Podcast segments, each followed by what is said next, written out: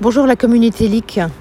Alors, on me demande un retour d'expérience sur le thème suivant. Je suis un manager, je viens de prendre la responsabilité d'une équipe et je voudrais avoir des exemples de euh, la meilleure façon d'engager cette équipe.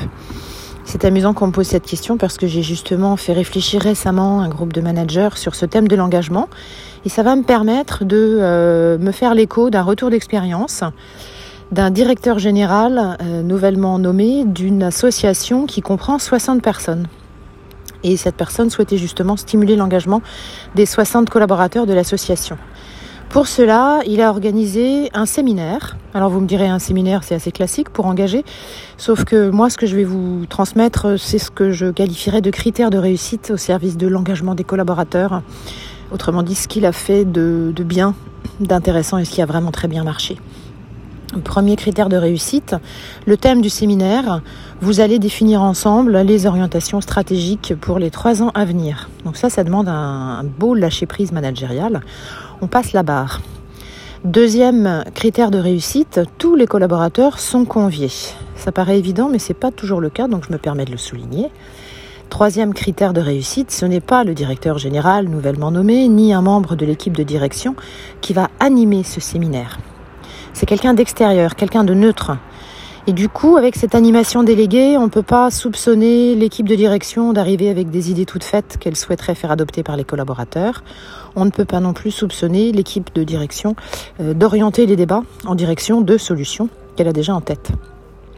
Ensuite, en termes de contenu, euh, ce que je trouve intéressant, c'est que le séminaire a commencé par une réflexion sur les valeurs. Qu'est-ce qu'on partage comme valeur? Pourquoi est-ce qu'on vient travailler dans cette organisation tous les matins? Qu'est-ce qui nous porte? Et ça, c'est une réflexion qu'on n'a finalement pas si souvent que cela en tant qu'équipe. C'est extrêmement mobilisateur et engageant. Donc ils ont défini ensemble des valeurs.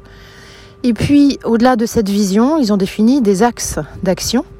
Et là, moi, je vais faire ressortir un point que je trouve euh, assez original et à nouveau très engageant. C'est la démarche qu'ils ont utilisée. Ils ont utilisé la démarche appréciative. Autrement dit, ils ont commencé par réfléchir ensemble à euh, leur plus belle réussite, ce dont ils étaient fiers et à leurs points forts. Et ça, ça a généré une très belle dynamique collective. Ça a recentré l'engagement autour euh, non seulement des valeurs, mais également de toutes ces actions et de tous ces points forts valorisants. Fort de cet engagement et fort de cette dynamique positive, ils sont ensuite passés à la définition d'axes stratégiques.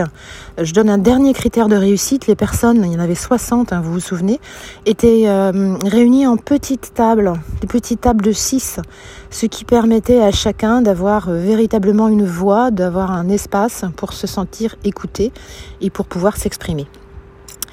Voilà, Lick, j'espère que cette contribution sera utile non seulement à la personne qui a posé la question, mais bien entendu à tous les managers qui participent à cette belle communauté autour de Learning is King. À très bientôt.